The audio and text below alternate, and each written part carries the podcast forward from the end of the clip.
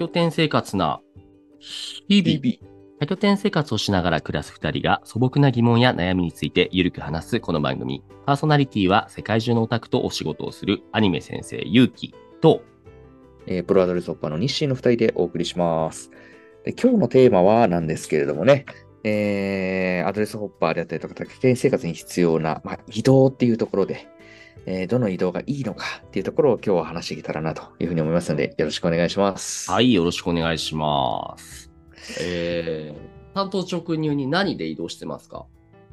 僕はですね、これ皆さんびっくりされると思うんですけど、あのーやっぱり長野に拠点を構えるということになりましてですね、うんうんうん、今年の1月に、あのー福岡で車を買いました。おー。え、前乗った白の軽じゃないの？いや、あの白の K だよ。白の K が、あれ新しいんだね。はいはい。あれが。そうそうあれは、えっ、と、福岡、まさかの福岡で買おうと思わなかったよね、俺も。ねえ、な、なんで福岡で？え、まあ、あのね、ちょうどホッピングしてたんだよね。あの、1月の時に九州とか、えっ、と、五島列島とか、あと関西とかいろいろホッピングしてた時に、やっぱ車いるなってなって、まあ、でこの、辺はそうだよね。そうで、うんホッピング先で車買うかってなって探してたら、福岡が一番条件良かったんだよね。なるほど、なるほど。まあ、じゃあ買いましたと。じゃあ基本的にそれ、それまでは、えっ、と、公共交通機関で移動してたってことなの？あとね、ガッツレンタカーっていうレンタカーさんはもう出た、出た。俺も使ってるよ。これね。意外と知らない人多いよね。おいおい、あのね、値段おかしいぐらい安いんだよね。値段おかしいぐらい安いよね。このガッツレンタカーね。本当で、に。全国各地あるからね。そう。1日だいたい2000円とかだったっけ？そうだね。で、ね。まあ大体年、1ヶ月で、まあ3から4万ぐらい。そうだね、。そうだね。うん。保険つけても大体それぐらいか保険つけ、保険つけて3万ぐらいだね。そうなのよ。あの、A1 はなかなかないんだけど、A2 は結構車余ってるっていうね。はいはいはいはい。H の一番その下のミニカとかアルトとかミラ系のはね、人気なんよね。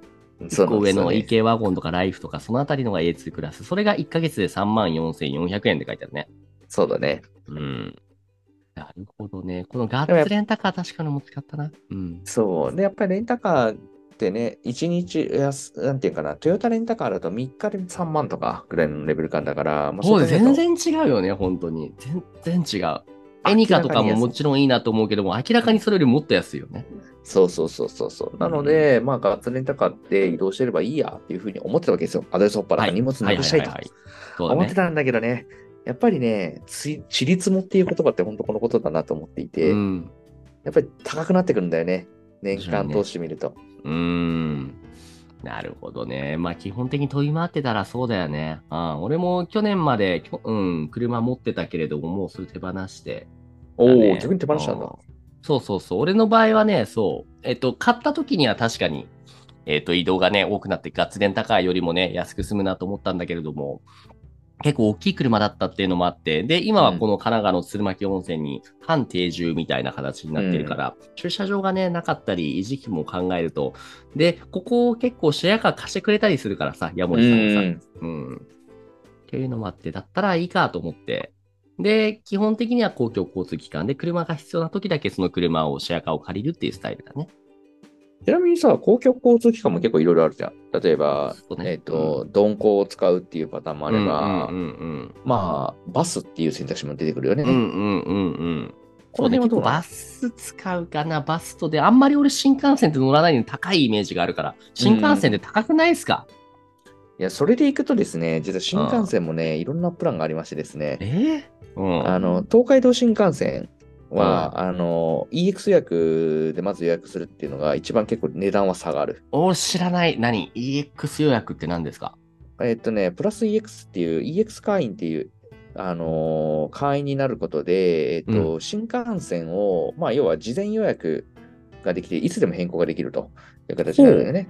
でしかも早割りがあって、うんほうほうほう。ほう。流行りがあってで。早割りがあって、例えばのぞみで東京、大阪間、多分普通に指定席で買ったら1万4000円ぐらいなんだけど、うんうん。えっと、EX プラスで21日前までに、えっとうん指定の時間で買えば1万1000円でまず行けるんよ。あら、そんなに変わるの？うんうんうん。そう。で、俺がもう一つおすすめなのは、実は小玉のえグリーン車で、えっとうん、小玉のグリーン車の場合、えっと、まあ時間にもよるんだ、時間をうん。合わせないといけないんだけど、グリーン車で、まあ大体東京、大阪間大体4時間ぐらいで、うんうんえっと、1万円で行きますと。安いね。今見てたけど、この EX 小玉グリーン早得ってやつかな。そうそうそうそう。1万1000円かな ?1 万1000円で行けちゃうから、うん結構、のぞみのやつのその21日前までの予約が結構ハードル高いから、うん。結構俺はこのグリーンで小玉でがっつり仕事をしながら、あの、うん移動する？東京、大阪間を。これは3日前までで大丈夫なんだ。小玉の方のグリーン早得っていうのは。結構ギリギリまで大丈夫なんだね。いけるいける。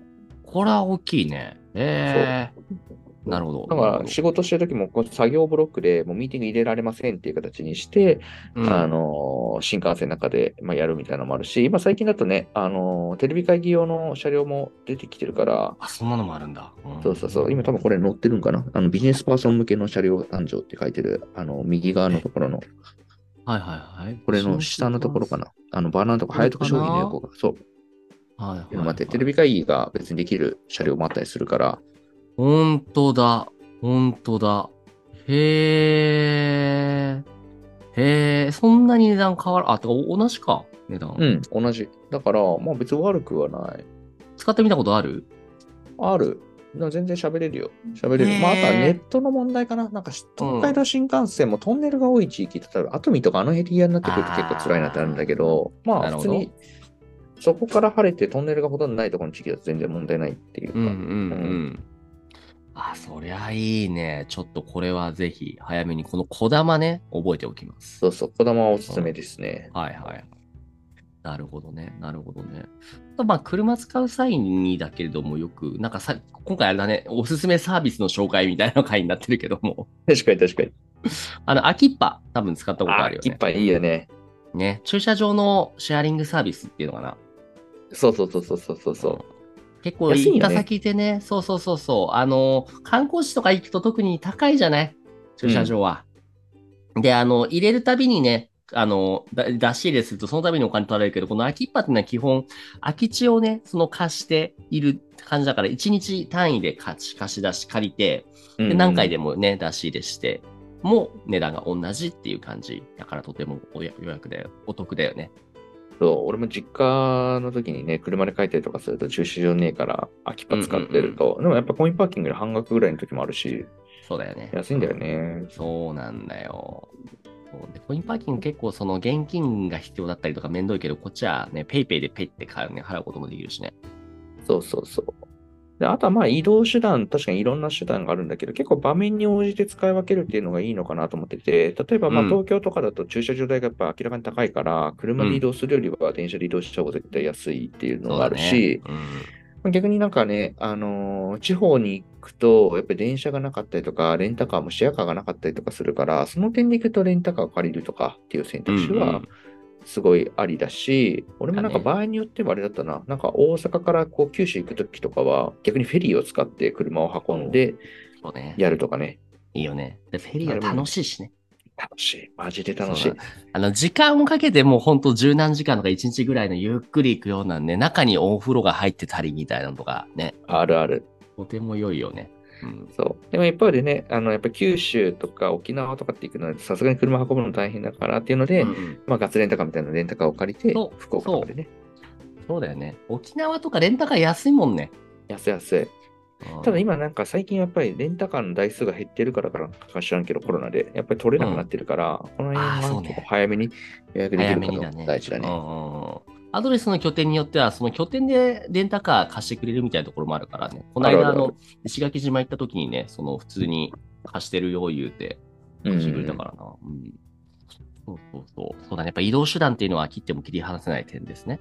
そうね。まああとはその移動手段を楽しむっていうのもいいと思うので、まあ新幹線とか電車だと駅弁楽しんでもいいと思うし、素晴らしいね車だとねあ、結構一人の時間はすごい贅沢だなと思うんで、そうだね、そうだね。